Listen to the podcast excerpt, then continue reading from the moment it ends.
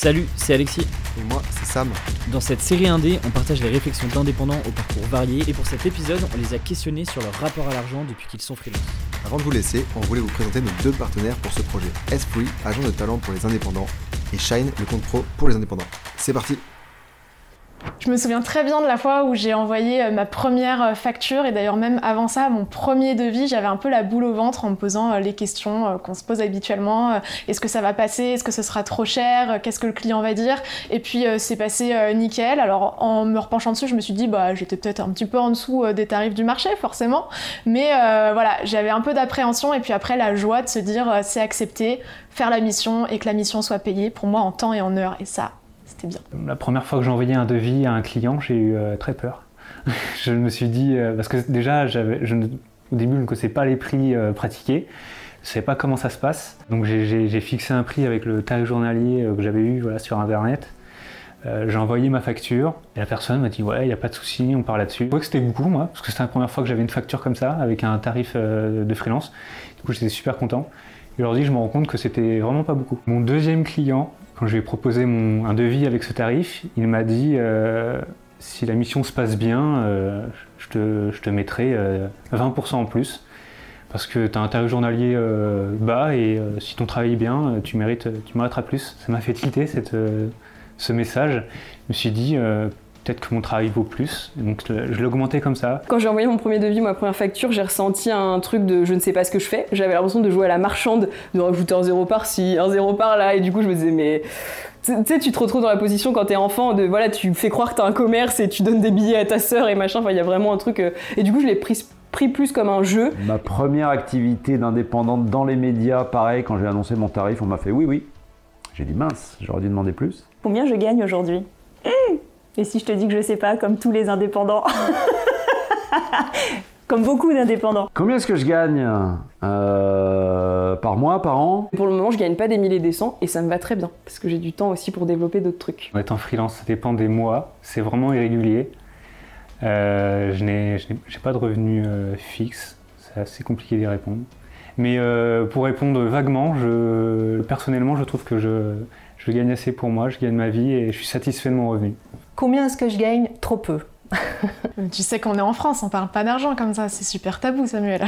on m'a déjà dit que j'étais trop chère et dans ce cas-là j'ai répondu est-ce que c'est moi qui suis chère ou est-ce que c'est vous qui n'avez pas le budget? Ça a pris plusieurs mois avant que, je sois à l'aise avec le, le, fait de mettre un prix sur euh, une prestation. Demander de l'argent aux clients, c'est pas forcément un truc avec lequel je suis à l'aise, mais pour autant j'ai pas, j'ai pas peur de demander de l'argent. Enfin, ça reste euh, une activité qui n'est pas gratuite. Euh. Donc, euh, pas à l'aise, oui, mais peur, non. Le fait de ne pas être à l'aise, c'est toujours en rapport un peu avec la projection de ce que la personne va te dire par rapport à ça. Parler d'argent avec ses clients au début d'une collaboration, c'est jamais un bon moment à passer, on va pas se mentir. Il m'est arrivé de faire des, des, prestations, des œuvres, des services euh, sans être euh, rémunéré. Et hum, c'est compliqué quand on sait que euh, les gens auraient pu vous rémunérer et qu'ils font le choix de ne pas le faire. Et, donc là, intérieurement, je vis quand même un conflit. On m'a déjà dit que j'étais trop chère et bah pour le coup, euh, au début j'étais plus en mode ah ben du coup je peux vous baisser le prix nanana et maintenant si on me dit que je suis trop chère, bah je dis euh, bah c'est pas grave, je pense que vous pouvez faire autre chose avec quelqu'un d'autre et, et, voilà ça vous con... enfin j'ai toujours le truc de dire je suis plus chère mais par rapport à quoi? Enfin est-ce que vous avez déjà demandé des devis ailleurs et tout? Non non mais c'est juste que je trouve ça cher tant, tant d'euros par mois pour gérer un réseau social, un, Instagram par exemple, un compte Instagram. Ouais, mais par rapport à quoi? Enfin, est-ce que vous savez le travail qui est engendré derrière et tout? Donc j'essaye aussi d'éduquer un peu le client. Quand j'ai quitté euh, mon emploi de salarié, je gagnais bien ma vie. Euh, j'avais un bon salaire et j'avais surtout des perspectives aussi euh, d'évolution. Donc je suis passée d'un très bon salaire à, à dépenser toutes mes économies pour faire de l'art. Mais, mais j'ai aussi changer de vie dans le sens où je pouvais accompagner mes enfants à l'école le matin, aller les chercher euh, l'après-midi, être très disponible pour eux, reprendre du plaisir à, faire des choses simples, cuisiner, faire les courses, être beaucoup moins stressée et surtout euh, bah, vraiment faire les plus belles rencontres de ma vie, celles qui comptaient vraiment, c'est-à-dire celles du milieu artistique. Quand je me suis lancée, je m'étais donné un an pour gagner le même niveau de salaire que ce que j'avais en CDI. Aujourd'hui, ça fait deux ans que je suis lancée et je gagne plus que ce que je gagnais en CDI, donc j'ai clairement atteint mes objectifs. Et il y a un vrai sentiment de fierté de se dire tout ce que je gagne aujourd'hui, c'est pas lié à une entreprise euh, qui m'appartient pas, c'est vraiment lié à moi, c'est ma fierté, c'est mon argent qui tombe dans mon compte en banque. Freelance en étant étudiant, je pense que c'est une très bonne manière de gagner de l'argent parce qu'on est d'autant plus satisfait qu'on réalise quelque chose de nous-mêmes. On réalise une, déjà c'est une première expérience professionnelle euh, personnelle qu'on crée nous-mêmes.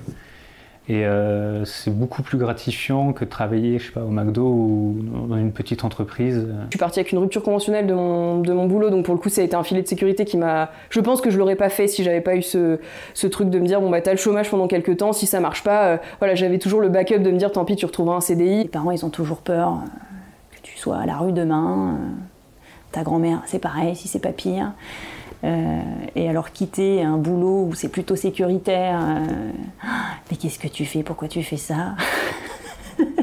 Mais t'as tout ce qu'il faut là, pourquoi tu changes? C'est sûr qu'il y a des questions qui reviennent comme euh, est-ce que tu t'en sors? Moi, c'est une question qui m'embête un petit peu parce que le est-ce que tu t'en sors? Ça induit qu'on essaie de se sortir de quelque chose alors qu'en fait on peut juste vivre pleinement le freelancing et bah, tout peut bien se passer au niveau des finances.